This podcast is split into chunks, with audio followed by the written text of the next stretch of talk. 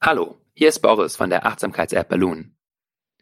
Achtsamkeit wirkt, um Stress zu reduzieren und zufriedener zu leben. Das weiß auch die Krankenkasse DRK. Sie ist Partner von Balloon. Sie zahlt dir die Teilnahme am achtwöchigen DRK Anti-Stress-Coaching ganz ohne, dass du dafür in Vorauslage gehen musst. Du kannst dann außerdem die gesamte App für ein Jahr kostenfrei nutzen. Du bist nicht bei der DRK versichert? Dann überprüfe, wie viel deine Krankenkasse erstattet. Geh dazu auf www.balloonapp.de slash Krankenkasse.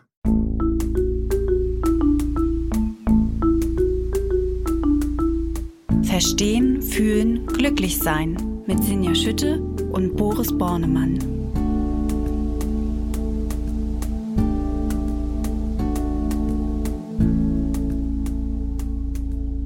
Hallo und herzlich willkommen bei Verstehen, Fühlen, Glücklich Sein, dem Achtsamkeitspodcast. Ich bin heute, wie immer, ähm, im Gespräch mit Dr. Boris Bornemann. Er ist Neurowissenschaftler, er ist Psychologe und er ist Achtsamkeitstrainer und natürlich ist er die Stimme und der Kopf hinter der Achtsamkeits-App Balloon. Hallo Boris. Hallo Sinja. Und ich freue mich, dass ihr wieder zuhört und ich freue mich auch auf ein Gespräch jetzt mit äh, Sinja Schütte. Und Sinja Schütte ist die Chefredakteurin der Achtsamkeitszeitschrift Flow. Ja, und wir haben heute ein besonders schönes Thema, ein ganz gefühlvolles Thema, kleiner Spoiler. Denn unser Thema heute ist, was fühle ich? Wie wir unsere Emotionen verstehen können. Ja, Boris, und wir steigen ein, eigentlich ganz klassisch, aber erstmal wollen wir, glaube ich, sagen, dass wir schon häufig in unserem Podcast über Gefühle natürlich gesprochen haben. Immer wieder in den unterschiedlichsten Varianten. Es gibt sogar schon eine allererste Folge, also wer mal so ganz weit zurückgehen will, die Jahre, in unserer Folge 6 hatten wir schon einmal über das Thema Gefühle gesprochen, beziehungsweise vor allem über den Umgang mit Gefühlen damals, als wir noch ausprobiert haben, ob wir überhaupt das irgendwie können mit Podcast und genau. mal so ein genau. bisschen so ganz locker Absolut. losgelegt haben. Ich blicke manchmal zurück und denke so, die sind natürlich nicht ganz in derselben Tiefe vorbereitet wie zum Beispiel diese Folge, aber sie sind trotzdem Oldies und Goldies. Ja, absolut. Und im Nachhinein äh, hatten wir das richtige Gefühl, dass wir weitermachen sollten. Und deswegen haben wir hier das Thema Gefühle nochmal vertieft und fragen uns nämlich heute, welche Gefühle gibt es denn eigentlich so, wie kann ich einordnen, was ich fühle? Das ist auch immer, glaube ich, ganz wichtig. Naja, und ihr kriegt natürlich auch ganz viele Praktiken wieder hier mit und ein paar grundsätzliche Fragen werden wir zum Thema Gefühle sicherlich auch klären. Also insofern, nur dass ihr einfach wisst, wir hatten das schon mal ein bisschen, aber es gibt noch ganz viele tolle neue Aspekte. Also Boris, fangen wir an im klassischen System. Was ist ein Gefühl? Das ist eine sehr alte und viel diskutierte Frage, insbesondere auch in der akademischen Psychologie und Philosophie. In der Psychologie wird diese Frage mh, hm, zunächst häufig auf William James zurückverfolgt. Ich gebe jetzt sozusagen gleich mal so einen ganz kurzen historischen Abriss und so ein paar Ideen davon, was eigentlich ein Gefühl ist. Vorweg gleich gesagt, das ist nach wie vor eine gute Frage und eine ganz wichtige Frage. Einfach mal zu schauen, was ist das eigentlich, wovon wir so häufig reden. William James hat damals in einem Aufsatz 1884 in Mind äh, mit dem Titel What is an Emotion eine ganz ja, simple Antwort, könnte man fast sagen, gegeben. Nämlich hat er gesagt, ein Gefühl, das ist nichts anderes als die Wahrnehmung der körperlichen Veränderungen, die sozusagen mit bestimmten Ereignissen einhergehen. Also zum Beispiel bellt ein Hund laut neben uns und unser Herzschlag geht dadurch hoch, die Haare stellen sich auf, die Muskeln kontrahieren und jetzt sagt er, das nehme ich irgendwie wahr und diese Wahrnehmung dieser körperlichen Veränderung, das ist das Gefühl. Äh, also sehr simpel, sehr stark auf den Körper bezogen. Eigentlich ist es rein was körperliches.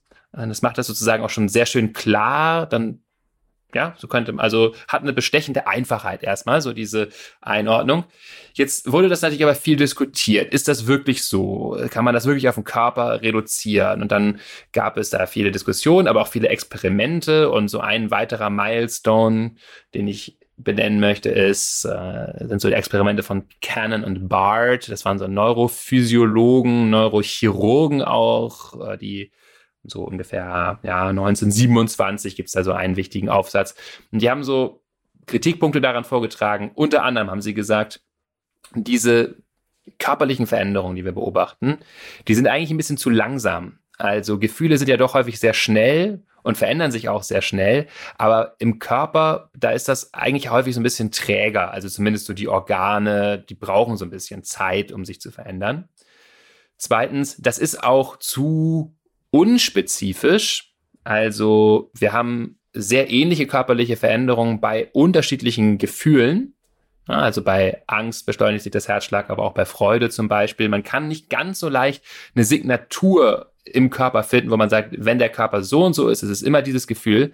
Das ist übrigens was, was die neuere Forschung sehr stark bestätigt. Da verlinken wir wieder einen Aufsatz auch in den Show Notes, einen ganz tollen Übersichtsartikel von äh, Susanne heißt sie, glaube ich, Kreibig. Die zeigt so die autonome Nervenaktivität bei verschiedenen Gefühlen. Also das ist wahr, das ist nicht spezifisch genug. Das scheint irgendwie nicht hinreichend zu sein. Und schließlich gab es dann noch so ganz fiese neurochirurgische Evidenz auch, wo Tiere deafferenziert wurden. Das heißt, man schneidet das Rückenmark durch an einer bestimmten Stelle, dass die Nervenfasern aus dem Körper das Gehirn nicht mehr erreichen, die Impulse. Und man sieht, die Tiere zeigen dennoch emotionales Verhalten. Auch da kann man also sagen, ja, irgendwie vielleicht ist es nicht nur der Körper. So, zweiter Meilenstein. Ich benenne noch einen dritten. Jetzt alles sozusagen die Klassiker dieser Diskussion. Äh, Schachter und Singer, das ist 1962 ein wichtiger Aufsatz. Äh, die sagen äh, so ein Gefühl, was ist, kurz gesagt, eine interpretierte Körpererregung. Also, sie knüpfen an James an und sagen, ja, der Körper, der spielt eine entscheidende Rolle, aber es passiert noch was anderes, nämlich wir interpretieren das, was da im Körper passiert, auf eine gewisse Art und Weise. Und diese Interpretation ist sehr entscheidend dafür, welches Gefühl dahinter herauskommt. Und das ist immer noch ein ganz, ganz wichtiger Betrachtungsweise in der Emotionspsychologie. Ähm, ein schönes Experiment möchte ich dazu noch benennen. Das kennen sicher einige.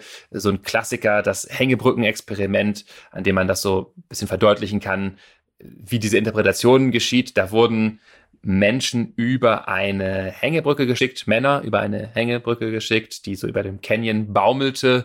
Und dann hat äh, hinterher sie eine Versuchsleiterin äh, dort empfangen und ihnen so ein paar Fragen gestellt. Die Fragen, die gestellt worden sind, äh, ziemlich egal. Was interessant ist, ist, dass die Männer später nochmal gefragt wurden, sag mal, wie attraktiv fandst du eigentlich diese Versuchsleiterin? Und es zeigt sich, dass Männer, die über diese Hängebrücke gegangen sind, die sie als deutlich attraktiver eingestuft haben als Menschen, Männer, die über eine einfach starre Brücke gegangen sind, die nicht so stark schwankt. Ja, also das heißt, die Interpretation ist hier oder die Sichtweise dieser der Emotionspsychologen, es gibt so etwas wie einen frei flottierenden Affekt, also eine Erregung im System, hier ausgelöst durch die Hängebrücke. Und jetzt schlägt also das Herz schneller, es ist so ein bisschen ein unruhiges Gefühl in der Magengegend und jetzt tritt uns eine Person gegenüber und dieser frei flottierende, frei schwebende Effekt bindet sich dann sozusagen an eine gewisse Interpretation. Wow, in mir ist eine ganze Menge los. Das liegt ja vielleicht an dieser Frau. Und wir attribuieren diesen frei flottierenden Effekt auf diese Attraktivität. Also wir schreiben dieser etwas zu. Und da kann man eben sehen, naja, also es muss nicht immer richtig sein, wie wir unsere Erregung interpretieren, aber die Interpretation hat dann ganz einen entscheidenden Einfluss auch darauf, wie wir uns verhalten und letztendlich auch, welches Gefühl entsteht. Denn wir haben dann ja schon sozusagen das Gefühl von, sagen wir mal, eher so äh, romantisch-erotischer Erregung anstatt Angst. Ja, also das ist, ich glaube, alle äh, äh, Frauenzeitschriftenleserinnen werden das kennen, ähm, dass äh, man immer empfohlen bekommt, wenn du möchtest, dass sich jemand in dich verliebt, äh, dann äh, erleb irgendwas Aufregendes. Also geh Bergsteigen ähm, oder geh irgendwo ein, äh, was weiß ich, eine Achterbahn fahren oder sowas. Äh, auf jeden Fall ist es äh, sehr gut dafür, sich in jemanden zu verlieben oder dass jemand sich in einen verliebt. Also das bestätigt ja gerade deine Geschichte. Und trotzdem würde ich jetzt einmal gerne wissen, was ist es denn jetzt nun, also ein Gefühl? Du hast ganz viele Interpretationsmöglichkeiten geliefert, aber kann man es noch mal ein bisschen konkreter fassen? Ja, genau. Wir sind jetzt natürlich noch mal mehr als 50 Jahre weiter. Und was kann man also zusammenfassend sagen? Wie, was ist eine gute Definition eines Gefühls? Ich finde es gut, davon zu sprechen, dass es sich um ein gesamtorganismisches Geschehen handelt. Also etwas, was wirklich den gesamten Organismus ergreift. Und da kann man zumindest drei Ebenen benennen, nämlich einmal Denken, unsere Kognition, unseren Körper und das Handeln. Und alle Gefühle, die wirken sich eben auf all diese Ebenen aus. Es betrifft eben wirklich, ja, unser gesamtes Wesen. Das macht Gefühle so interessant und auch so wesentlich, so entscheidend, weil eben unser ganzes Wesen betroffen ist. Wenn wir ängstlich sind zum Beispiel, dann verengt sich unser Fokus. Wir haben bestimmte Gedanken. Wir denken die ganze Zeit über dieses Objekt nach, was uns da Angst macht. Der, es gibt so einen gewissen Tunnelblick. Gleichzeitig gibt es natürlich eine körperliche Anspannung, eine Erregung, das Herz schlägt schneller, es gibt Noradrenalin, vielleicht auch Cortisol-Ausschüttung. Und im Handeln gibt es eine gewisse, gewisse Bereitschaft, Bereitschaft zum Beispiel wegzulaufen oder aber auch äh, einzufrieren.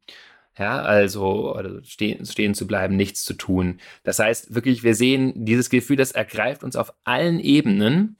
Diese Ebenen bilden natürlich letztendlich auch eine Einheit. Also natürlich beeinflusst unsere Physiologie, unsere, auch unsere Hormone, die beeinflussen natürlich, wie wir denken äh, und die beeinflussen auch, wie wir handeln und so weiter. Und unser Handeln beeinflusst wiederum die Physiologie und so weiter. Also das ist natürlich auch alles nicht wirklich voneinander zu trennen.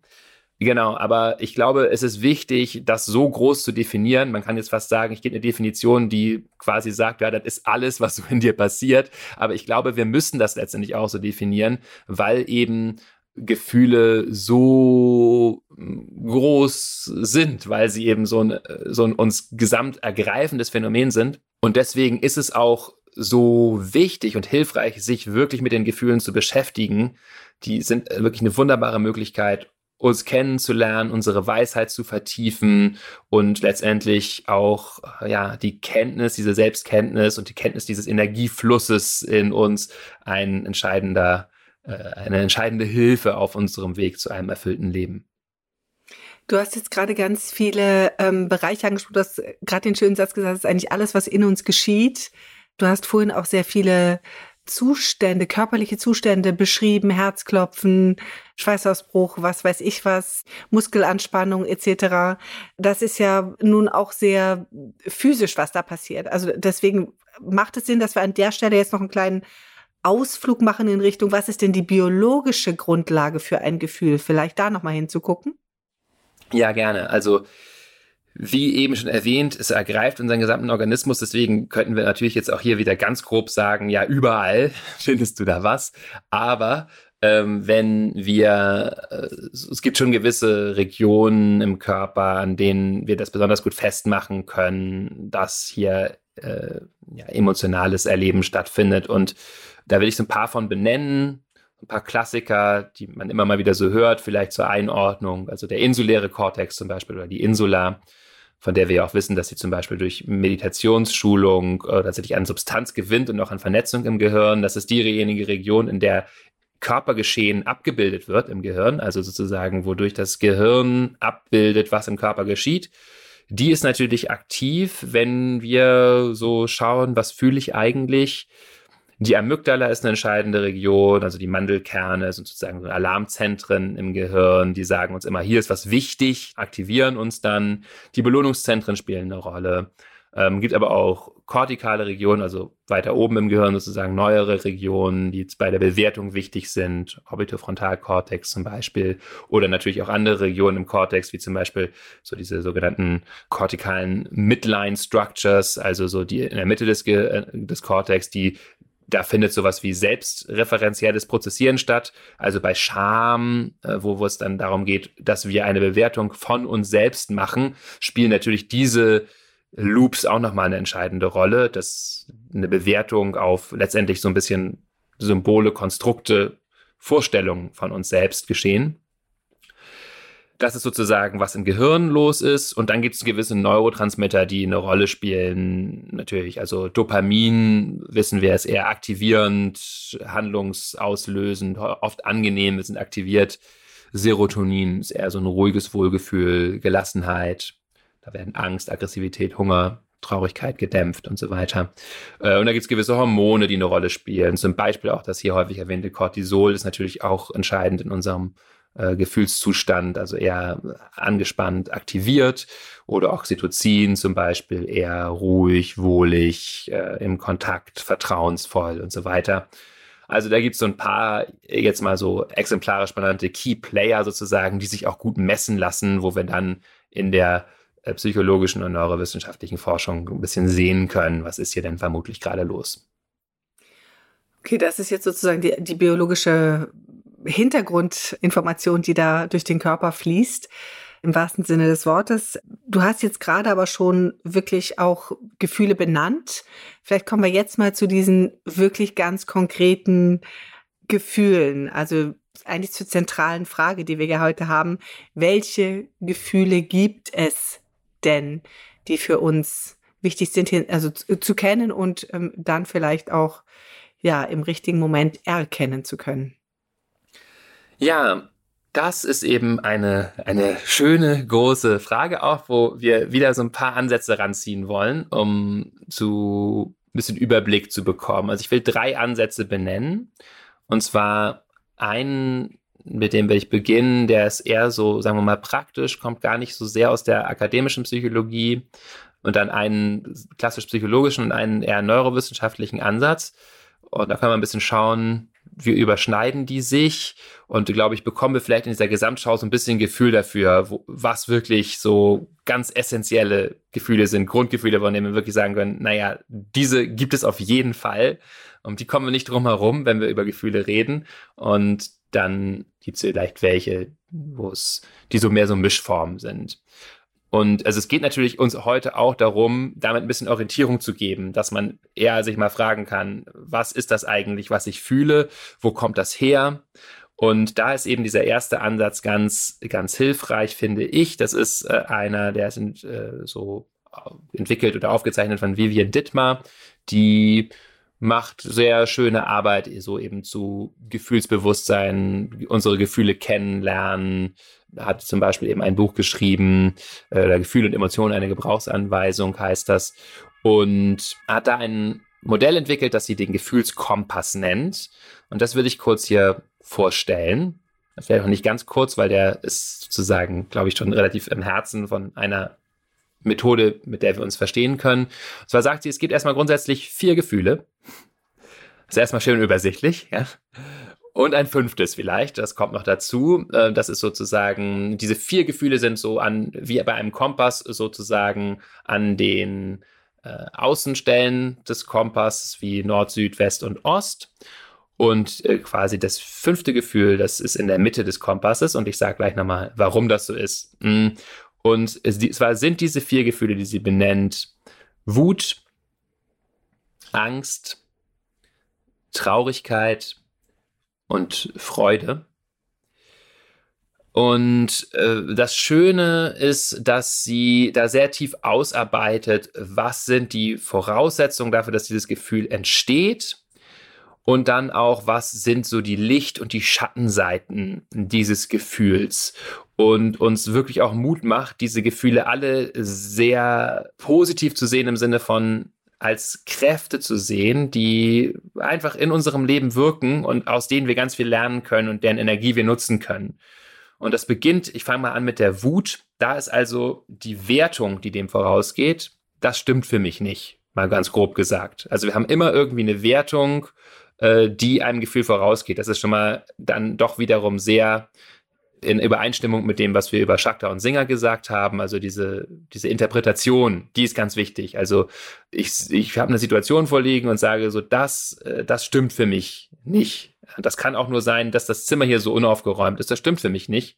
Äh, und dann komme ich in Aktion, das gibt mir Energie. Es kann natürlich aber auch sein, ich muss eine Grenze setzen, ähm, so wie du mit mir redest, das geht nicht. Oder ich komme hier irgendwie zu kurz oder äh, Frauen werden generell benachteiligt, da müssen wir was machen. Ja, also das mobilisiert Energie. Wir merken, das stimmt für mich nicht. Das, so sollte das nicht sein. Und die Energie, die daraus entsteht oder die Kraft, die uns das gibt, die Lichtseite, ist die Klarheit. Also wir merken einfach, was wir wollen und immobilisieren Energie, etwas zu tun, Grenzen zu setzen, Dinge zu beenden, entschieden oder äh, auch sie zu beginnen. Und ja, und wir wissen alle, Wut hat auch eine Schattenseite und wir reden gleich am Ende vielleicht noch mal ein bisschen darüber, wie es so passiert, dass wir in diese Licht- und Schattenseiten kippen. Aber wenn wir zu viel in der Wut sind oder blindlings da reingehen, dann kann es natürlich auch zu Zerstörung führen, dass wir einfach ja sofort merken, das stimmt für mich nicht, deswegen brülle ich dich jetzt sofort an und sag jetzt lass mich in Ruhe, jetzt mach das nicht so, du bist blöd, so ja, also das wäre sozusagen ja Wut. Aber wir sehen hier, Wut kann uns auch wirklich ganz viel Energie geben und hilfreich sein.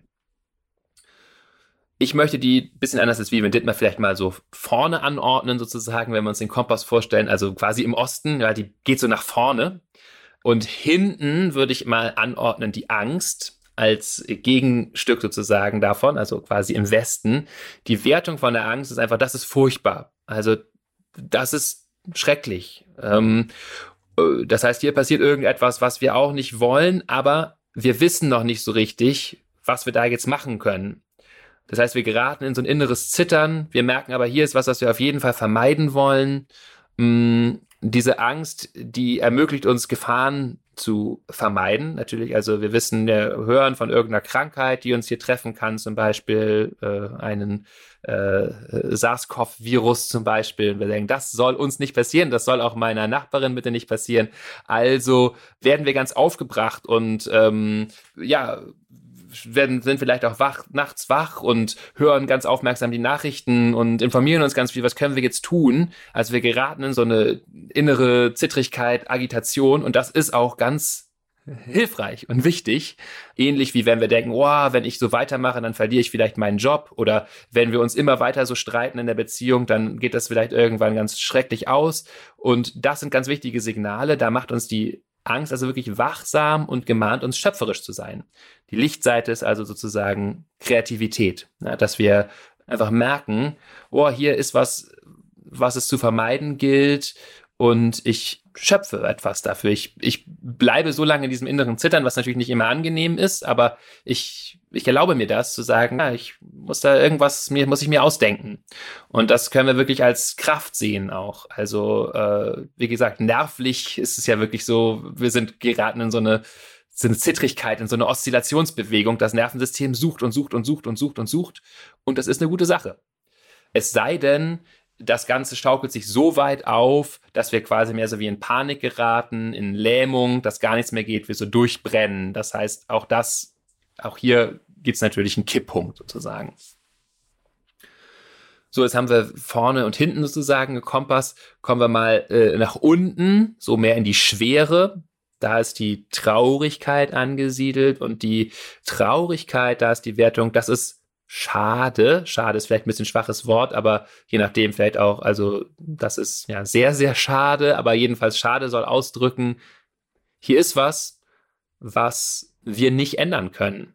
Also jemand stirbt, wir haben irgendwo in einem Spiel verloren vielleicht auch nur, äh, ja, wir merken, oh, wir sind alt geworden und die Dinge, die wir früher konnten, die können wir jetzt nicht mehr und so weiter. Und die Traurigkeit, die Trauer, die gemahnt uns sozusagen innezuhalten und weise zu werden, könnten wir sagen. Ja, also äh, zu merken, das ist der Gang des Lebens. So ist es. Das ist jetzt ähm, zerstört. Und das baut sich auch jetzt so nicht wieder auf. Und das kommt nicht wieder. Und ja, so wir äh, spüren das. Wir merken auch, was uns wirklich wichtig ist. Wir werden uns unserer Werte bewusst und der Kostbarkeit des Lebens. Wir könnten also auch sagen, die Lichtseite dieser Traurigkeit ist die Liebe. Also wir nehmen an, wir umarmen das Leben und vielleicht auch ein bisschen Weisheit, ja. Also wir lassen los, entwickeln eine gewisse Tiefe. Und die, die Schattenseite der Trauer ist die Passivität. Da kommen wir vielleicht auch am Ende nochmal zu, wenn wir so, gerade wenn wir zu häufig in die Traurigkeit gehen, wenn eigentlich wir zum Beispiel wütend sein sollten, dann denken, zucken, zucken wir vielleicht nur die Schultern und sagen, oh, schade. Aber eigentlich sollten wir sagen, das passt mir nicht. So, nun kommen wir in den Norden, den schönen Norden, in dem du sitzt, ah, jetzt Sinja. Jetzt wird's heiter. Jetzt wird's heiter. Der Norden ist ja jetzt bekannt für seine heiter. Heiterkeit. Genau. Sein gutes Wetter. Sein ähm, gutes Wetter, genau. und äh, ja, für seinen erfrischenden Wind. Und im Norden, also quasi aber oben im Auftrieb, da ist die Freude angesiedelt. Die Freude hat also die Wertung, das stimmt für mich, das ist super so, das kann so weitergehen. Die ermöglicht uns also, das Leben zu genießen, zu bejahen, auch unsere Lebensaufgaben zu finden. Wir merken, ja, das macht mir richtig Spaß, hier bin ich richtig ermöglicht uns natürlich auch, andere zu begeistern, gesunde Beziehungen zu führen, in denen wir also positiven Effekt miteinander teilen.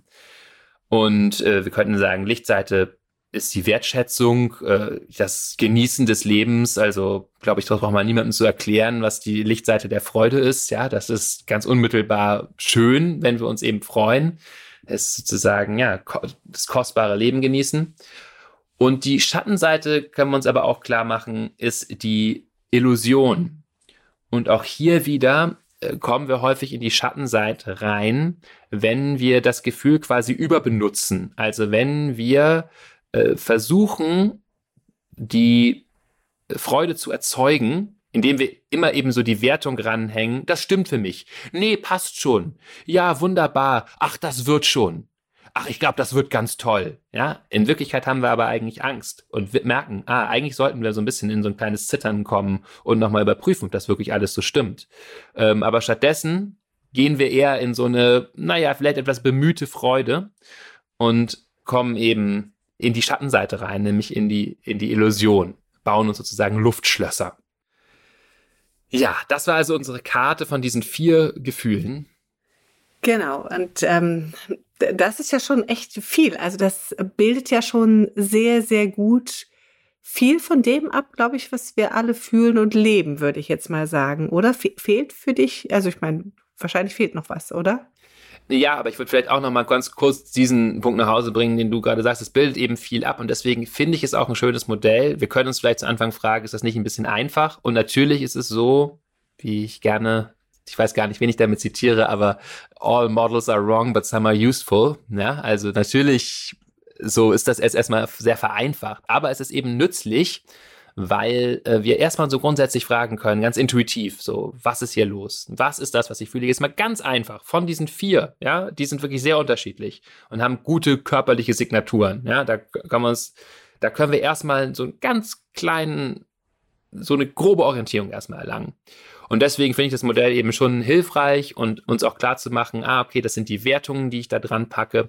Jetzt äh, benennt Vivian Dittmann noch ein fünftes Gefühl, hm, das benennen nicht alle Menschen, die dieses Modell in anderen Kontexten nochmal weiterentwickelt haben oder anders, aber ich finde es trotzdem, was macht Sinn und sie tut dieses Gefühl in die Mitte des Kompasses und sie sagt, das ist die Scham. Und die Scham ist sozusagen, äh, da wird die Wertung vorausgehen, ich stimme so nicht. Also alle anderen Gefühle beziehen sich ja quasi mehr oder weniger auf Zustände in der Welt, aber hier geht es um was, ja, ich als Person, ich bin so irgendwie nicht richtig. Hier bei mir ist irgendwie was los, was ich mir angucken muss. Und damit hat es nochmal eine andere Stellung sozusagen.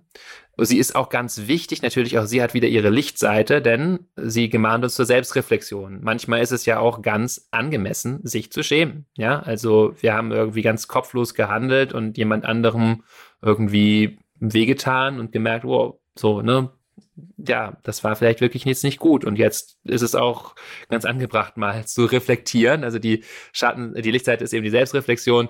Wieder, wenn wir das überbenutzen und aus irgendwelchen Gründen, vielleicht auch wegen ganz stark internalisierter Nachrichten von eher problematischen Erziehungsberechtigten vielleicht sehr stark das internalisiert haben, äh, dann kommen wir vielleicht eher in die Selbstzerfleischung rein, also dass wir immer, wenn irgendwas schief geht, denken, ich bin falsch. Und interessant ist es auch, dass die Scham so in der Mitte des Kompasses steht, weil wir quasi sagen können, sie ist so ein bisschen wie das Nadelöhr, durch das auch alle anderen Gefühle durch müssen wenn wir sie überhaupt erstmal wahrnehmen wollen und natürlich auch, wenn wir sie ausdrücken wollen. Also erstmal, wir müssen uns vielleicht eingestehen, ja, ich bin wütend. Und gerade wenn wir gelernt haben, du hast aber nicht wütend zu sein, schon gar nicht als Frau, dann ähm, gibt es erstmal einen Moment von Scham, bevor wir überhaupt sagen können, ja doch, ich bin wütend.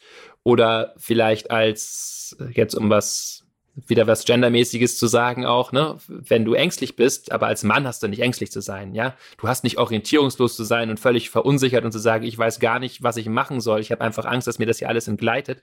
Sowas hast du nicht zu sagen. Und äh, deswegen muss auch das erstmal durch das Nadelöhr der Scham, also erstmal überhaupt vor uns selbst und dann natürlich noch mehr, wenn wir vor jemand anderem vorstellig werden wollen und sagen können, so sieht's in mir aus. Dann müssen wir, bevor wir die anderen Gefühle quasi überhaupt wahrnehmen können, erstmal auch, muss die Scham angeschaut werden. Und deswegen ist es, glaube ich, schon ganz hilfreich, die Scham auch nochmal mit zu benennen als etwas, was quasi alle Gefühle so ein bisschen mit, mit beeinflusst. Du hast jetzt gesagt, dass du das Modell sehr gerne magst, weil es so einfach ist und weil es so einem so eine gute Orientierung gibt, ähm, dieser Gefühle-Kompass oder Gefühlskompass. Aber ich glaube, mein Eindruck ist, dass es dir vielleicht auch ein bisschen zu simpel ist. Ist das richtig oder was ist die Gefahr an dem Modell?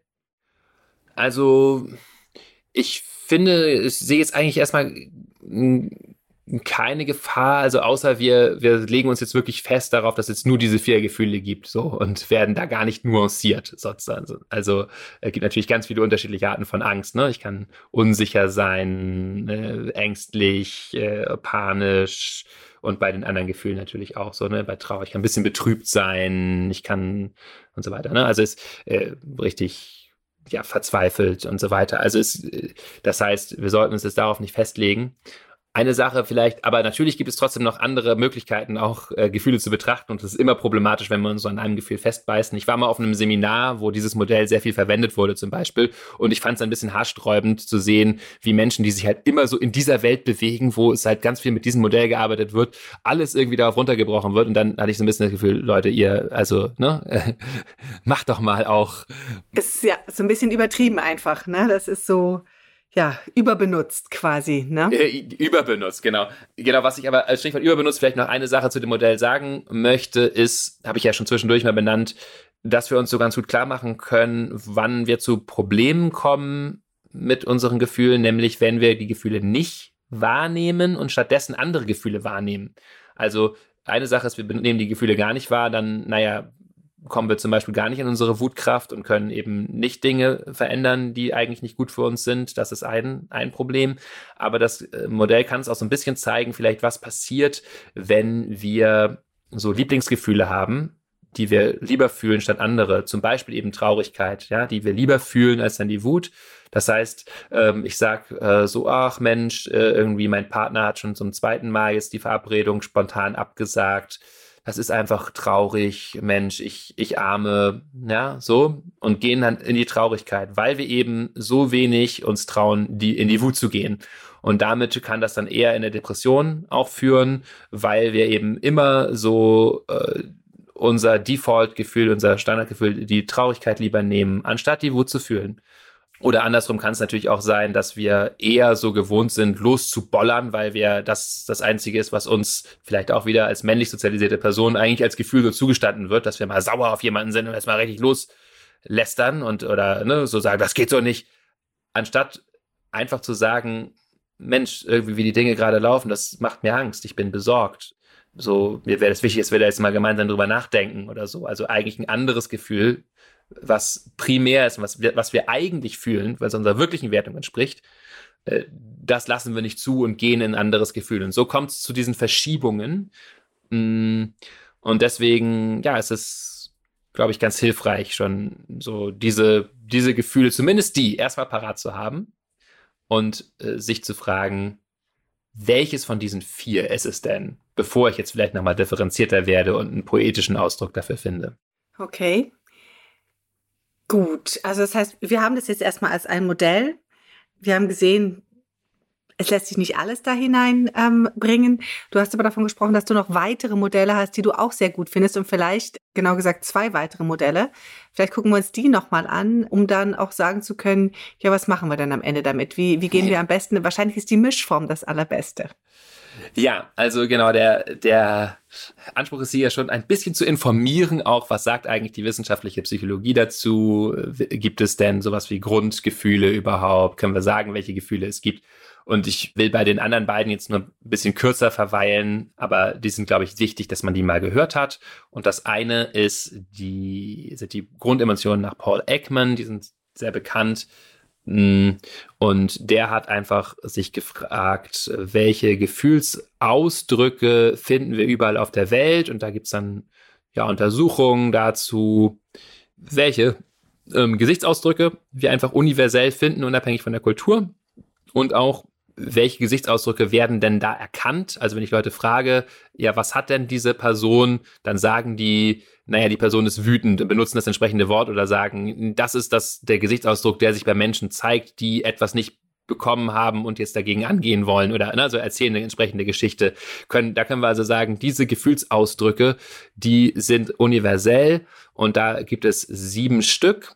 Und zwar sind das Freude, Traurigkeit, Wut und Angst. Ja, also die haben wir ja, eben gerade schon kennen gehört. Wir schon, genau. Genau, das ist also ja aber auch ganz schön, da sozusagen eine gewisse konvergente Evidenz zu haben, sozusagen, zu sagen, ja, auch das, die sind auf jeden Fall irgendwie dabei. Und dann gibt es noch universelle Gesichtsausdrücke zu Ekel, Überraschung und Verachtung. Genau, kann man erstmal so hinnehmen, ist klar, Ekel ist äh, was, das war sehr, sehr wichtig, das kann man essen oder das kann man nicht essen, das signalisieren wir uns gegenseitig. Wir müssen uns auch klar machen, Gefühlsausdrücke sind eben Ausdrücke, deswegen ähm, wurde die, die Theorie von Paul Ekman auch von daher ein bisschen kritisiert, dass man sagen kann, hier geht es um Gefühlsausdrücke und das ist wichtig. Die haben aber auch eine sehr starke soziale und kommunikative Funktion.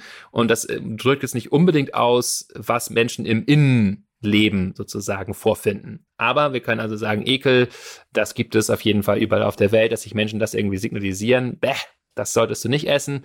Ähm, Überraschung, Augen weit aufreißen, äh, ja, einfrieren, kann man sich fragen, ist das wirklich ein Gefühl? Es ist ja meistens ein recht kurzer Moment, wo man überrascht ist. Man ist ja selten ganz, ganz lange überrascht. Ja.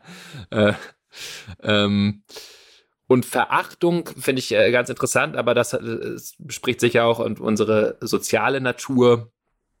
Ja, so ein, so ein ja, skeptischer Gesichtsausdruck, das, ja, das kann ganz schön wehtun, wenn wir merken, jemand guckt uns verachtend an. Aber so einen Gesichtsausdruck, den finden wir tatsächlich überall, so ein, ja, Missbilligung uiuiui, wenn ich drüber spreche, da merke ich schon, da wird mir ganz, äh, wird mir ganz mulmig. Also Verachtung finde ich, ist, ist wirklich hart. Das, da spricht in unsere soziale Natur.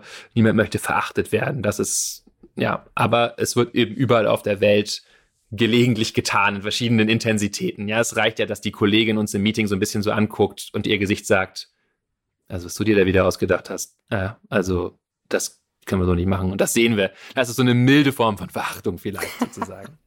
Ja, interessant, dass das wirklich weltweit, äh, dass es über alle Kulturen hinweg geht. Ne? Ja.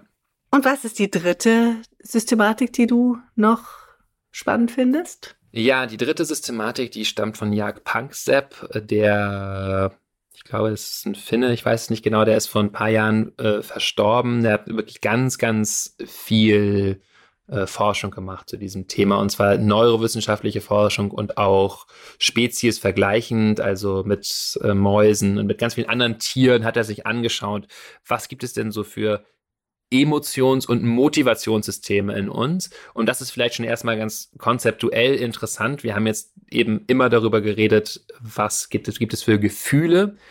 Man kann sich klar machen, Gefühle hängen eigentlich auch immer mit einem gewissen äh, motivationalen Zustand zusammen. Also, was will ich eigentlich? Worauf richtet sich mein Verhalten aus? Also im Falle von Angst eben zum Beispiel, ich möchte was vermeiden, ich möchte weglaufen, so und also es ist ganz interessant auch erstmal zu sagen, ich bringe das zusammen, Emotion, Motivation, das ist irgendwie so ein bisschen so ein, ein Konglomerat und jetzt hat er sich Systeme angeschaut, also wirklich ja Mischung von gewissen Hirnregionen, Neurotransmittern und, und Hormonen vor allen Dingen auch, die man in allen Tierarten bei bestimmten Verhaltensweisen findet und die so miteinander in einer gewissen Weise interagieren und kommt auf sieben Systeme und die benenne ich einfach erstmal. Genau, und äh, dann können wir auch wieder hören, so finden wir ein paar alte Bekannte wieder, aber auch ein paar, die uns vielleicht nicht ganz so bekannt vorkommen sind jetzt eben auf der neurobiologischen Ebene und da ist es natürlich auch was anderes. Die neurobiologische Ebene vielleicht nochmal weggeschickt. Ich spanne nochmal auf die Folter, aber ist natürlich deswegen interessant, weil wir da ein bisschen über das hinausgehen, was wir so in unseren Konzepten haben. Unsere Konzepte äh, stammen ja weitestgehend auch aus so sozialen Konventionen und wie wir so über die Dinge sprechen und so weiter. Aber jetzt ist natürlich schon interessant, was läuft denn auf der Ebene des Körpers ab? Und da muss das nicht in derselben Weise voneinander abgegrenzt sein wie in unseren Gedanken darüber. So, wenn das irgendwie ein bisschen deutlich geworden ist. Also, genau, erstes System heißt Seeking, habe ich jetzt nicht übersetzt, weil das also ein bisschen ja das Such- oder Strebesystem sozusagen. Also wir streben Dinge an, Dopamin spielt eine entscheidende Rolle. Das ist also ein System sehr universell, wann immer wir irgendwo hinwollen, ja, wir suchen was im Wortsinne oder wir wollen irgendwie ein gewisses Ziel erreichen. Der Körper ist einfach aktiviert, hat dieses Ziel vor Augen und wir machen das so lange, bis wir dieses Ziel erreicht haben. Also letztendlich ein Dopaminsystem, aber so eine Aktivierung des Körpers, die hier eine Rolle spielt. Häufig angenehm, aber manchmal natürlich auch getrieben, unangenehm. Lust, also hier vor allen Dingen auch sexuelle Lust, ist natürlich wichtig, einfach für unser Überleben unserer Spezies. Das haben wir alle und das ist schon auch ein sehr spezifisches System, was da an körperlichen Dingen abläuft. Äh, sicher nicht nur, wenn wir tatsächlich im Liebesspiel sind, sondern das spielt natürlich auch bei beim netten Lächeln der Kaffeebarista eine Rolle, ja, also so dieses Lustsystem ist natürlich irgendwo mal involviert. Dann Spiel, finde ich auch äh, als jemand, der gerne spielt und Spiel auch ja immer mal wieder betont und es einfach wichtig finde, das nicht zu marginalisieren, finde ich es schön, dass er wirklich auch zeigt, das ist ein System, was wir quasi von Geburt an haben. Kinder lernen durch Spiel eigentlich auch Erwachsene lernen am besten durch Spiel, auch wenn wir es irgendwann vielleicht abkonditioniert bekommen, in dieses System reinzugehen. Aber dieses, ja, drollige Rumkugeln, Dinge einfach so ausprobieren, den Impulsen folgen, äh, also ein bisschen wild werden, mal dies, mal das machen oder auch in so ja, sich so eine Umgebung aufbauen, in der wir uns sicher fühlen und Sachen so mal so ausprobieren können, ohne besonderen Zweck. Das ist äh, ein System, was er aber nennt, Spiel. Finde ich schön. Wir haben jetzt eigentlich auch schon hier mehrere angenehme. Das finde ich das Schöne an dem Modell, ja. Die anderen, wenn wir überlegen, ist relativ viel äh, Unangenehmes. Hier wird aber neurobiologisch eigentlich doch auch relativ viel Angenehmes differenziert. Nämlich das äh, vierte dann auch noch Fürsorge. Fürsorge natürlich ganz wichtig auch für Säugetiere. Das ist hier vor allen Dingen in Säugetieren jetzt untersucht oder ausschließlich in Säugetieren. Ähm, sprechen wir ja auch häufig drüber. Eine ganz wichtige Funktion, fürsorglich zu sein, äh, mit uns selbst und mit anderen, uns um den Nachwuchs zu kümmern, aber auch untereinander soziale Bande zu bilden. So, und jetzt kommen wir mehr in die Klassiker rein. Ähm, wir können sagen, oben haben wir jetzt eigentlich auch so verschiedene Spielarten von Freude gehabt. Ah, aber können wir nochmal sagen, was ist es für eine Freude? Eine Freude des Erreichens, des Anstrebens, des To-Do-Listen abhakens, also Seeking-System, eine sexuelle Freude, eine Lust oder eine spielerische Freude, so eine, ja, wilde, gelöste Energie oder eine warme, fürsorgliche, gebundene, so, ja, das sind alles eigentlich schöne Spielarten des angenehmen Erlebens, deswegen finde ich es auch schön nochmal zu benennen. Diese wunderbaren Systeme haben wir mitbekommen. Und jetzt kommen wir zu denen, die uns eher so unser Überleben schützen und sichern, ähm, also vor Gefahren, eher, also Furchtsystem. Dann Wut, Wut und Ärger. Zwei alte Bekannte, uns fürchten und wütend sein. Und jetzt eine ganz interessante pa äh, Paarung zum Schluss, nämlich Trauer slash Panik oder äh, äh, Panic slash Grief. Und das finde ich jetzt äh, ganz interessant, dass er da doch aus seinen neurobiologischen Studien zu dem Ergebnis kommt, dass dieses System, das ist quasi ein System. Und das ist erstmal ganz, vielleicht ein bisschen kontraintuitiv, aber wir können uns das, glaube ich, alle vorstellen. Also, dass nämlich, wenn wir etwas verlieren und diese Einsamkeit, dass das irgendwie umschlagen kann in so eine Art Panik. Also ich kenne das aus äh, Trennungssituationen, ja, wenn ich nachts aufwache und weiß, also meine Partnerin ist nicht da. So, das ist eine Trauer, aber die, die schlägt auch über in eine Art von Panik. Das ist so wie, ich bin allein. Und dieses Alleinsein, wirklich, diese, das ist eigentlich so ein Hauptanlass von, für wirkliche Panik für uns soziale äh, Tiere, dass wir in ein Gefühl reinkommen von, ja, ich, ich bin allein. Und Alleinsein heißt für uns Säugetiere eigentlich dem Tod ausgeliefert sein. Und deswegen macht es schon Sinn, dass diese, dass diese Trauer, dieses Verlustsystem damit irgendwie zusammenhängt.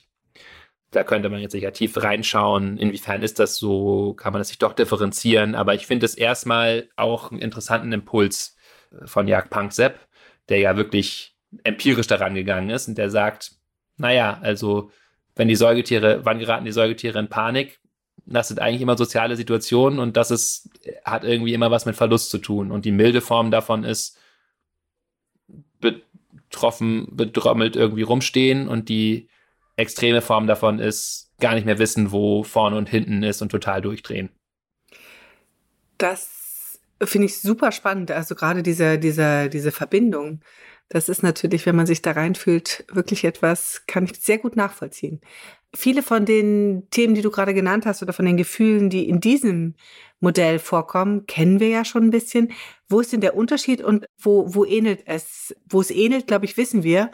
Was ist denn der Hauptunterschied ähm, und warum magst du dieses Modell?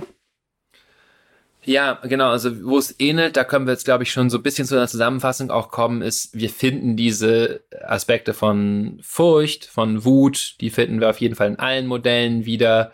Hier gibt es eben den interessanten Aspekt, auch hier gibt es Traurigkeit, aber die hat nochmal so, da weist nochmal auf einen Zusammenhang vielleicht auch mit, mit Panik hin. Und dann, was ich daran mag, ist diese Differenziertheit von positiven Zuständen auch, wie wir eben schon benannt haben. Also, dass wir wirklich schauen, Fürsorge ist was Tolles, was wir kultivieren können. Spiel ist was Tolles, was wir kultivieren können. Lust ist was Tolles, was wir kultivieren und leben können. Und so Seeking, Suchen, Streben ist auch was Schönes, was wir kultivieren können. Und äh, warum ich das mag, ist natürlich auch ein wissenschaftlicher Grund, dass äh, das einfach sehr gut ausgearbeitet ist. Der hat da einfach sehr viel dran geforscht und der kann, äh, ja, gibt viele gute Artikel, die einfach zeigen, naja, dass das jetzt so nach Stand der Forschung gehen irgendwie ganz gut Sinn macht, diese, diese Systeme voneinander abzugrenzen. Ja, wir verlinken da ja auch nochmal einige ähm, gute Studien und Aufsätze dazu in den Show Notes. Mhm. Wir wollen natürlich jetzt langsam zu dem Thema kommen, dass wir sagen, wie können wir uns denn den Gefühlen noch etwas ja, besser nähern?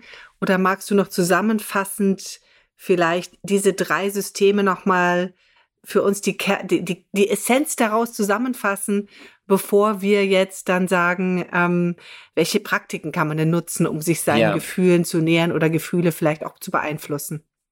Ja, danke für die Möglichkeit, das nochmal zu machen, weil ich hoffe, dass jetzt so die Hörerin, der Hörer vielleicht schon so ein bisschen in einem emotionalen, äh, emotionalisierten Zustand ist, in alle ihre Gefühlssysteme vielleicht mal so ein bisschen reingegangen ist und gemerkt hat, stimmt, Traurigkeit, Wut, Angst, das gibt es und ich habe das jetzt alles schon mal so ein bisschen durchgefühlt und es macht irgendwie Sinn, äh, es ist irgendwie sinnvoll, äh, so eine Orientierung zu haben und mich immer wieder zu fragen, was ist es denn jetzt eigentlich? Also schon auch so einen gewissen Mut zu einer zu einer Schärfe oder Klarheit zu haben und zu sagen, ja, das ist Traurigkeit und ein bisschen Wut oder so. Das kann uns schon helfen, zu sehen, was da los ist bei uns. Und gleichzeitig ist jetzt natürlich die Frage, ähm, was ist die Wahrheit? Welche Gefühle gibt es? Und da können wir natürlich sagen, dass wie eingangs schon erwähnt, Gefühle unser ganzes Wesen ergreifen und wir vor allen Dingen als Menschen einen unglaublich großen Cortex haben, also ne, mit, also wir haben ja 100 Milliarden Nervenzellen, die alle irgendwie ganz vielfach miteinander verbunden sind, was sich dafür Zustände ergeben können, das ist quasi unendlich. Das heißt, wenn wir da den Eindruck haben, da ist ein, eine Riesenbespoke ja, von allem Möglichen in mir los, dann liegen wir nicht falsch unbedingt. Ja, dann ist es nicht so, ich, ich kann das nicht genau erkennen, sondern dann, dann ist es wirklich so, ja, da ist Traurigkeit, Angst, Verzweiflung, vielleicht ein bisschen Freude, Hoffnung, Mut.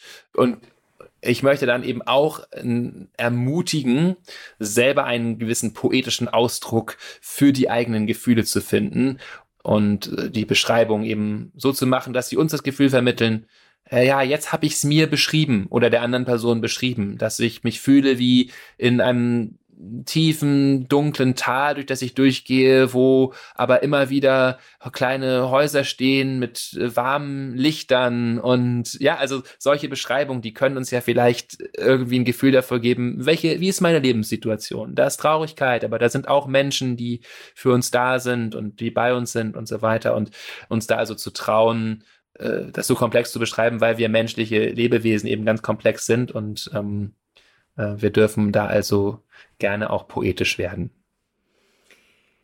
Bei aller Poesie und bei allem poetisch werden jetzt für mich die Frage natürlich, wie können wir jetzt ganz konkret in der Achtsamkeit mit Gefühlen arbeiten? Also, welche Praktiken kann ich nutzen, um meine Gefühle zu erkunden und, ähm, naja, um mir vielleicht auch das, mein reiches Gefühlsleben, was du ja gerade hier sehr gut geschildert hast, einfach auch noch besser zu erschließen? Ja, und da ist ja immer schön, das drei Dinge zu benennen, weil wir drei, die Rule of Der Three. Dreiklang ist immer schön, genau. Drei ist immer gut. Äh, Versuche ich auch hier wieder so drei große Bereiche äh, zu benennen oder drei Arten von Praktiken. Und der, die erste ist sehr, sehr, sehr grundlegend und die klingt so einfach, dass wir vielleicht gar nicht die Anstalten machen, das wirklich als Praxis zu begreifen. Aber es ist gut, das als Praxis zu begreifen, nämlich Gefühle zuzulassen. Einfach sich hinzusetzen oder sich hinzulegen und vielleicht den Fokus zum Atem zu bringen oder so ein bisschen durch den Körper zu wandern mit der Aufmerksamkeit und wahrzunehmen, was ist da gerade los bei mir. Es sind vielleicht erstmal viele Gedanken auch und dann kann ich so langsam beginnen, das mal zu benennen, was da ist. Ah ja, Traurigkeit, Schwere, Angst, ah, ein bisschen Freude, so, ah, aber jetzt bin ich erstmal, bleibe ich erstmal noch, da kommt diese Traurigkeit und dann verändert die sich nochmal und dann kommen vielleicht noch Bilder. Und es ist wirklich, ja, wenn wir uns diese Zeit nehmen, kann das wie so ein Verdauungsprozess sein, dass, äh, dass, die, dass das Nervensystem sozusagen so langsam ähm, merkt, ich, ich darf das jetzt freilassen, was hier an Energie in mir ist und ich kann das dann also langsam so benennen. Und das kann ich wirklich lange machen. Also ich gerade so gelesen, einige Beschreibungen von Menschen auch von mit, mit chronischen Krankheiten, die ja ganz häufig auch mit unterdrückten Gefühlen zusammenhängen, wie so Forschung immer deutlicher zeigt, so dass äh, und die diese also diesen Zusammenhang bei sich sehr klar erkennen. Okay, ich äh, habe jetzt gerade wieder irgendwie einen Schub, einen MS-Schub oder ähm, irgendwie dann, so diese Hauterkrankung nimmt wieder zu oder ähm, ja und und sich wirkliche Zeit nehmen, dann ihre Gefühle zuzulassen und beschreiben, wie sie eine Stunde da liegen, nichts anderes machen als atmen und erlauben, dass die Dinge sich zeigen. Und da braucht es wirklich nicht viel. Es ist kein Hexenwerk. Es ist vor allen Dingen die Entspannung und das Erlauben, der Kontakt zum Körper und zum Atem. Wir wollen uns also nicht verlieren in unseren Gedanken dazu. Deswegen Körper und Atmung. Aber wir erlauben natürlich den Bildern zu entstehen, den Gedanken zu entstehen und machen eigentlich nichts anderes als Körper spüren, Atem spüren und immer mal wieder benennen, was da gerade passiert. Das ist schon mal eine gute, sehr schöne Einstiegsübung. Was hast du noch mitgebracht? Ja, dann äh, können wir natürlich auch ein bisschen hinter die Gefühle schauen und sie Gefühle sozusagen etwas befragen. Und eine Art und Weise ist, das Gefühl wirklich als Botschafterin, als Botschafter wahrzunehmen und zu fragen, was, was möchtest du mir denn eigentlich sagen? Was bringst du mir mit? Worauf weist du mich hin? Insbesondere auf welches Bedürfnis? Also, wenn ich jetzt äh, traurig bin, kann ich das aus unterschiedlichen Gründen sein. Vielleicht fühle ich mich nicht erfüllt, also so, sehen mich irgendwie nach so einer Art so Selbstverwirklichung, Selbstausdruck. Aber es könnte auch sein, dass ich mich gerne geborgen fühlen möchte und nah fühlen möchte. Es könnte auch sein, dass mein Bedürfnis nach Anerkennung äh, nicht erfüllt wurde und ich nicht so gesehen werde von Menschen, für die ich gerne gesehen werden möchte. Also es steht immer irgendetwas hinter und äh, das, das zu erfragen, was, welches Bedürfnis steht dahinter, was brauche ich. Das ist zum Beispiel eine Art und Weise, das Gefühl zu befragen. Aber wir können auch da kreativ werden, äh, um es einfach weiter zu erkunden. Also wenn das Gefühl sprechen könnte, was würde es dir sagen? Vielleicht steht auch ein Bild, ja, vielleicht ist das Gefühl wie so ein kleiner schwarzer Vogel, der mir auf der Brust sitzt und der sagt mir mal Folgendes, so, und dabei immer bedenken, die Gefühle sind freundlich, ja, die sind für uns da. Die sind letztendlich alle mit der Intention da, unser Leben zu schützen und zu bereichern. Und ja, und so können wir also die einfach mal befragen, was, was sagst du mir, wenn es sprechen könnte, oder vielleicht als dritte Art und Weise auch noch, wenn es einen körperlichen Ausdruck dieses Gefühls gäbe. Welcher wäre das? Wie könntest du dieses Gefühl körperlich ausdrücken? Also dich vielleicht noch enger zusammenkauern, dich selbst umarmen, sowas kommt vielleicht bei der Traurigkeit raus oder bei der Freude zu tanzen, aufzuspringen, sich zu bewegen. äh, zu lachen, zu strahlen, zu lächeln, äh, da wirklich reinzugehen in den Ausdruck oder äh, eben bei der Wut also mal zu merken, na, ich, also auch auch da diese nicht ballistisch, nicht sich dem völlig überlassen sozusagen, aber zu merken, ah ja, das bräuchte es jetzt oder mich aufzurichten und irgendwie die Fäuste zu ballen oder so. Und das kann uns auch helfen, in die Energie dieses Gefühls noch mehr reinzukommen. Das ist auch sehr schön. Also wirklich da nochmal tiefer einzusteigen. Und das dritte, das du mitgebracht hast, ähm, ich habe ja schon ein bisschen äh, geluschert. Das ist ja ein, mein Liebstes immer in diesem Zusammenhang. Das ist nämlich Freundlichkeit und Mitgefühl. Genau, also damit sich das überhaupt alles zeigen kann, brauchen wir eine Freundlichkeit mit uns. Also wir wollen uns ja nicht auspressen, jetzt zeig dich mal Gefühl, sondern wir wollen uns freundlich halten mit dem, was da ist. Das heißt, ähm, insbesondere bei schwierigen Gefühlen brauchen wir erstmal so eine gewisse mütterliche oder väterliche oder freundschaftliche Haltung mit uns, die so sagt, hey, du, das ist okay, es ist jetzt Zeit, du darfst das fühlen, die uns vielleicht auch äh, erinnert, das ist völlig normal, dass du schwierige Dinge auch mal fühlst. Du bist nicht falsch, deswegen, das teilst du mit uns, mit allen Menschen, alle Menschen durchleben das.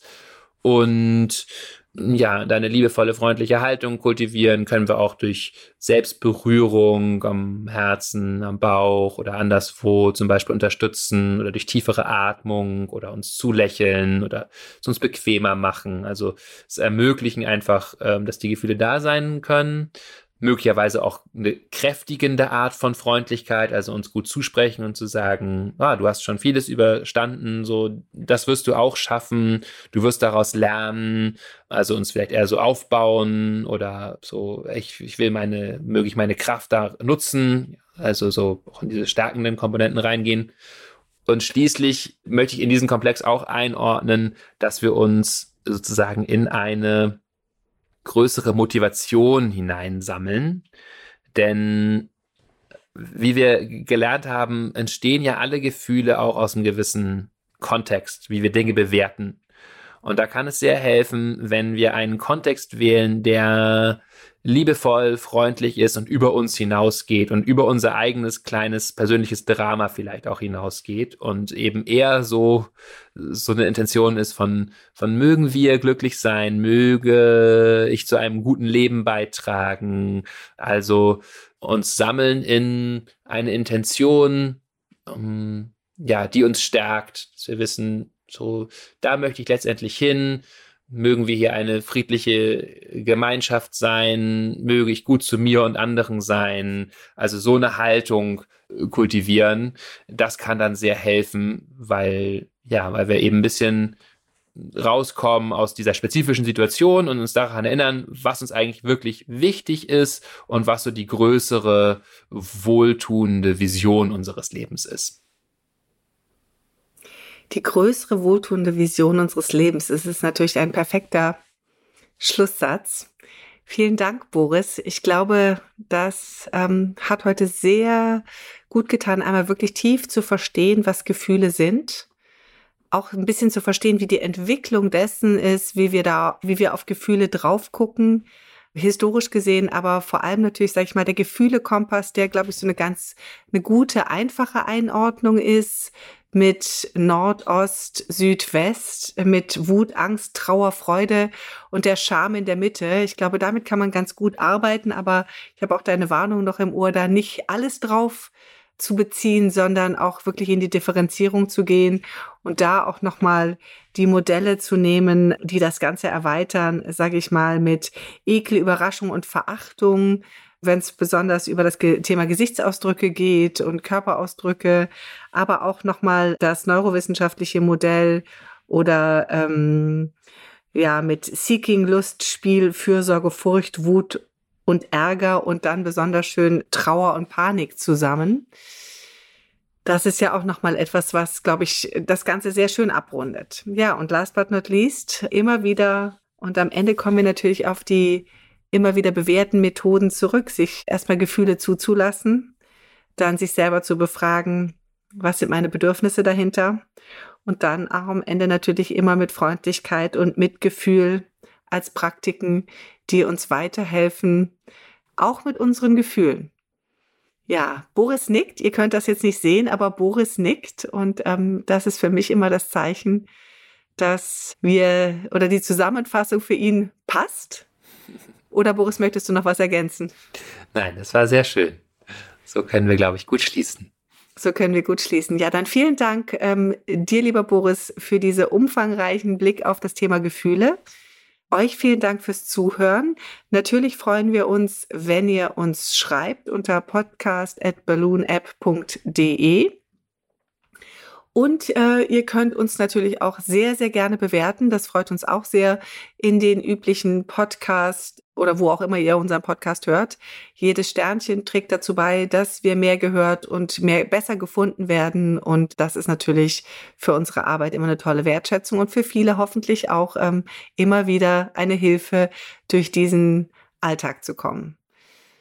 Boris hat noch was. Und ihr könnt uns natürlich auch äh, weiterhin gerne äh, Sprachnachrichten schicken, insbesondere Sprachnachrichten freuen uns äh, an eine Telefonnummer, die ihr auch in den Show Notes findet, eine, eine WhatsApp-Nummer. Äh, und da könntet ihr uns zum Beispiel wissen lassen, ähm, ob es ein Thema gibt, was euch persönlich beschäftigt und zu dem ihr mal eine Antwort haben wollt. Also ihr findet so ein paar Episoden, die wir gelegentlich machen mit euren Fragen, auf die wir dann direkt eingehen.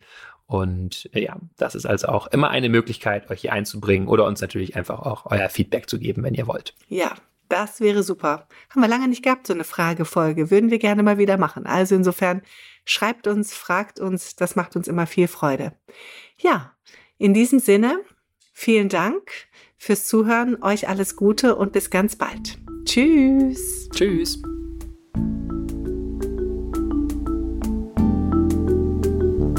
Das war Verstehen, Fühlen, Glücklich Sein, der Achtsamkeitspodcast.